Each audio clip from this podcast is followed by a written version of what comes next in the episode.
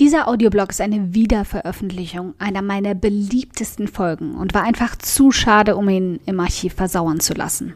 Ich bin so sicher, er ist genau das, was du brauchst. Immer wieder. Möchtest du dich auch jedes Mal in eine Ecke verkriechen, wenn du nur daran denkst, dass irgendwann diese Hater, von denen alle reden, auch dich finden könnten? Hältst du immer wieder kurz die Luft an, wenn du deine Kommentare öffnest, weil du Angst davor hast, einen richtig fiesen Gemeinen darin zu entdecken? Und blockierst du dich vor jedem neuen Projekt immer wieder selbst, weil du befürchtest, irgendjemand sagt dir eines Tages, dass du doch eigentlich gar keine Ahnung von all dem hast. Mir ist all das schon passiert und ich lebe noch und ich bin sogar stärker als zuvor. Diese Folge ist also für dich, damit es dir genauso geht.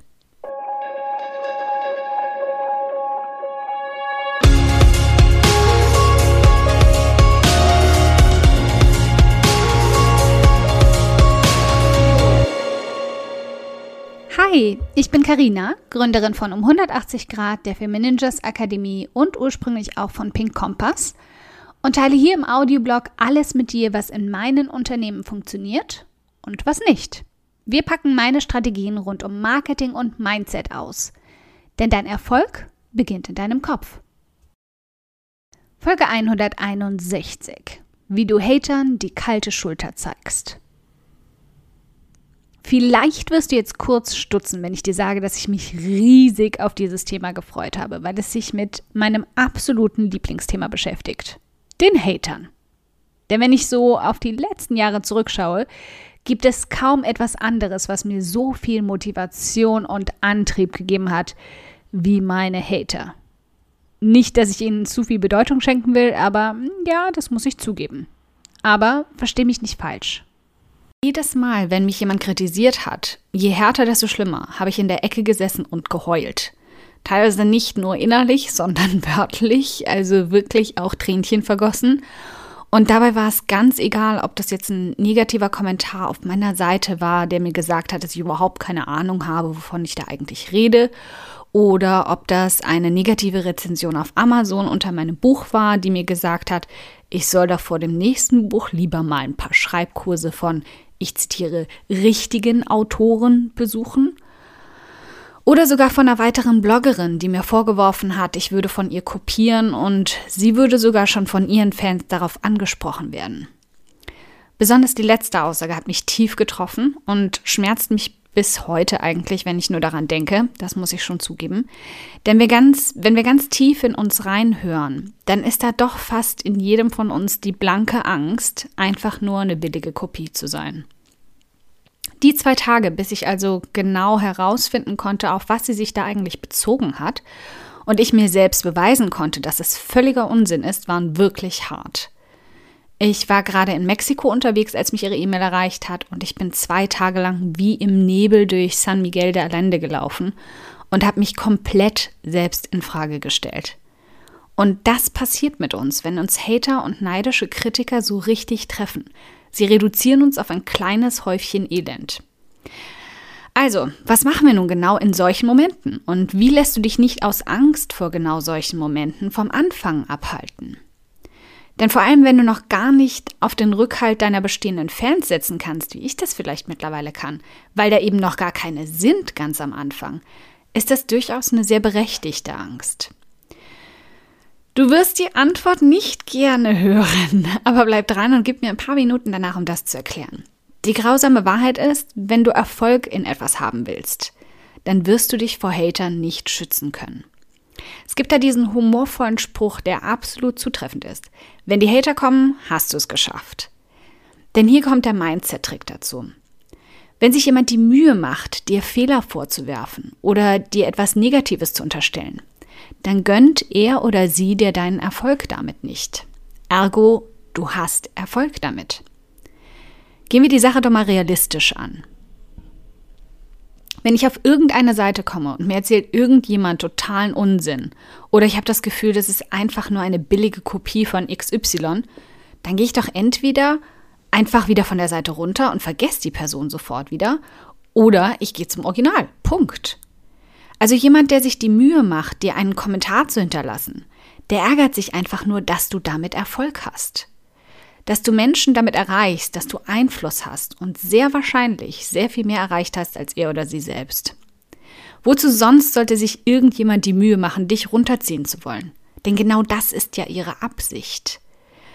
Bevor du also überhaupt beginnst, Angst vor negativen Kommentaren, Aussagen, Rezensionen oder E-Mails zu bekommen, mach dir diesen einen Punkt klar. Hater entstehen immer nur aus Neid und Missgunst. Alle anderen Menschen werden dir konstruktive Kritik anbieten und glaub mir, nichts ist wertvoller als das. Darüber solltest du dich also immer freuen, denn daran kannst du wachsen. Nachdem wir uns also mal für ein paar Minuten in den Kopf unserer Hater versetzt haben, und das tue ich jedes Mal, nachdem der erste verletzte Moment vorbeigeht, spürst du definitiv schon etwas anderes als Verletzung, nämlich Mitleid. Im Grunde tun mir Menschen leid, die versuchen, uns runterzuziehen, die an ihre Träume nicht nur glauben, sondern hart daran arbeiten, sie umzusetzen. Es klingt jetzt, als wäre ich ein übermäßig guter Mensch, aber keine Sorge, das Mitleid geht nicht unglaublich tief. Es hilft mir nur einfach, meine eigene Verletztheit zu überwinden in dem Moment. Denn ganz ehrlich, Mitleid hin oder her, Erbarmungslos kritische Menschen, die positive Anstrengungen zunichte machen wollen, sind selten herzliche, warme Menschen. Also verschwende nicht zu viele Gedanken daran, dass sie vermutlich sehr unglücklich in ihrem Leben sind. Aber zumindest so viel, dass du nett und höflich bleiben kannst, wenn du ihnen antwortest. Ob du ihnen überhaupt antwortest, bleibt ganz dir überlassen. Dabei gibt es kein richtig oder falsch, aber bitte fang niemals an, dich zu rechtfertigen. Denn das hast du weder nötig noch wird es wirklich etwas bringen. Was du stattdessen tun kannst, wenn du gern reagieren möchtest, Verständnis zeigen. Das klingt absolut absurd, aber oftmals ist es ein Pflaster für beide Seiten.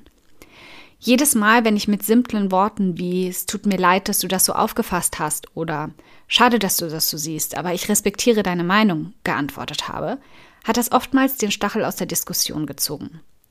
Entweder verzieht sich der Zorn der Person sofort oder der wahre Charakter der Person zeigt sich in der folgenden Antwort. Und auch das hilft dir mehr als eine Diskussion über falsch und richtig in diesem Punkt. Der Schlüssel zum Umgang mit Hatern liegt also gar nicht darin, sie um jeden Preis vermeiden zu wollen. Gar nicht anzufangen, um nur niemals negative Reaktionen zu bekommen, damit nimmst du dir selbst etwas weg, was du nicht nur verdient hast, sondern was dir zusteht. Erfolgreich zu werden mit etwas, das du liebst und für das du Feuer und Flamme bist, das verdient jede von uns. Also lass dir das nicht wegnehmen. Schließ deinen Frieden damit, dass irgendwann jede von uns mit Kritik oder Hatern in Berührung kommt. Ich kenne keine erfolgreiche Frau, die das nicht schon mal durchmachen musste. Und dann liegt dir ein Schlachtplan zurecht, wie du im Fall der Fälle damit umgehen kannst. Denn in 99 Prozent der Fälle haben wir gar nicht Angst vor den Hatern an sich, sondern davor nicht zu wissen, wie wir uns ihnen gegenüber verhalten sollen. Also lass uns mal gemeinsam ein paar Strategien entwickeln. Schritt Nummer eins: Atme tief durch. Wenn dich ein negativer Kommentar, eine vorwurfsvolle E-Mail oder eine negative Rezension trifft, tut sie das wortwörtlich. Sie trifft dich im Herzen. Also geh einen Schritt zurück und antworte nie im Affekt. Atme durch, mach den Laptop zu, geh eine Runde spazieren und auch wenn sich dabei deine Gedanken dann im Kopf überschlagen werden, gibt dir das die Möglichkeit, ein klein wenig Abstand zu bekommen. Wenn die Aussage einfach nur gemein und völlig ohne sinnvolle Argumente formuliert ist, spiegel dir das. Mach dir klar, dass hier reine Emotionen getriggert wurden, keine logische oder vielleicht hilfreiche, hilfreiche Kritik entstanden ist. Solche völlig haltlosen Aussagen sollen dir einfach nur zeigen und dich triggern, dich zu verteidigen zu wollen. Tu das nicht. Fall nicht darauf rein und lass dich nicht in Diskussionen ziehen, die völlig sinnlos sind. Ein einfaches Tut mir leid, dass du das so empfindest, sollte alles sein, was du erwiderst.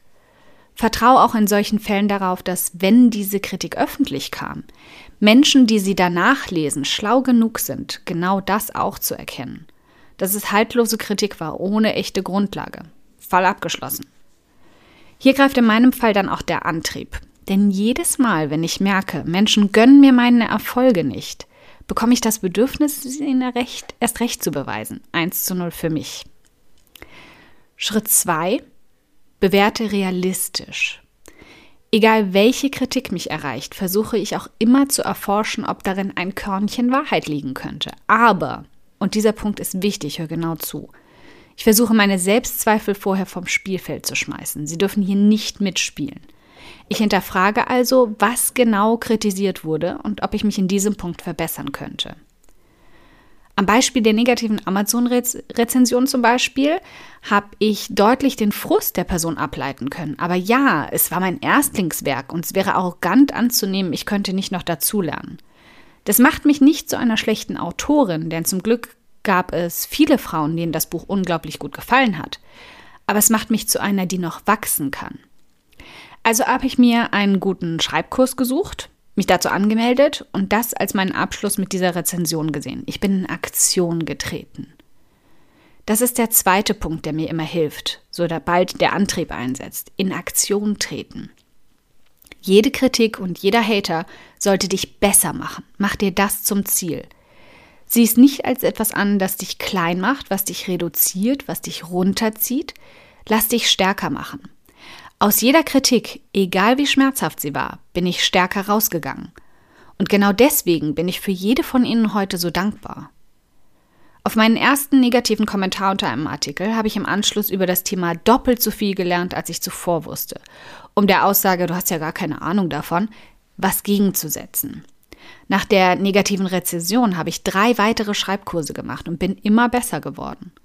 Und der Vorwurf, ich sei nur eine Kopie, egal wie haltlos sie sich im Endeffekt erwiesen hat, gab mir den unbändigen Wunsch, die Alleinstellungsmerkmale meiner Seiten so weit auszubauen, dass niemals wieder jemand das zu mir sagen könnte.